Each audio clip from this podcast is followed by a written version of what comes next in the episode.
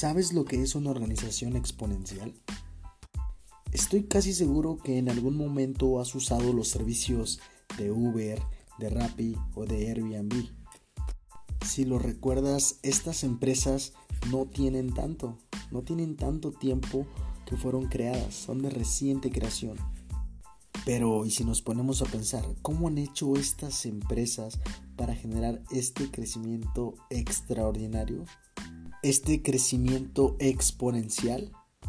Resulta que tres cuates, Salim Ismail, Yuri Van Guest y Mike Malone, han investigado y documentado 10 características de estas organizaciones exponenciales que nos explican cómo una nueva startup o una compañía que ya está en operaciones puede convertirse en una organización exponencial para dar el paso al siguiente nivel. A continuación vamos a ver el resumen de este interesantísimo libro que se llama Organizaciones Exponenciales.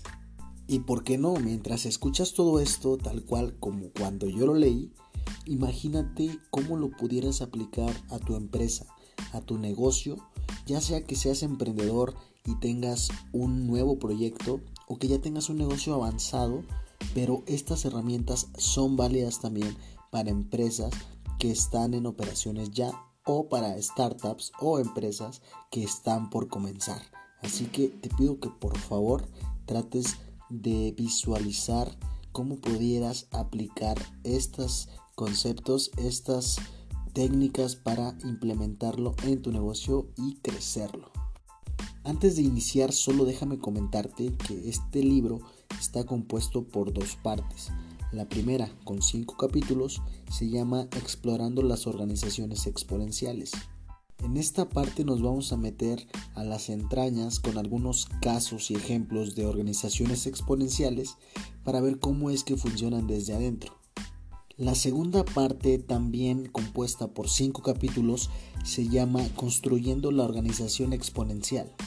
Aquí vamos a ver cómo tendríamos que comenzar un nuevo proyecto, una nueva compañía, con qué visión, con qué mentalidad y qué herramientas tendríamos que usar para construir una de estas grandes corporaciones.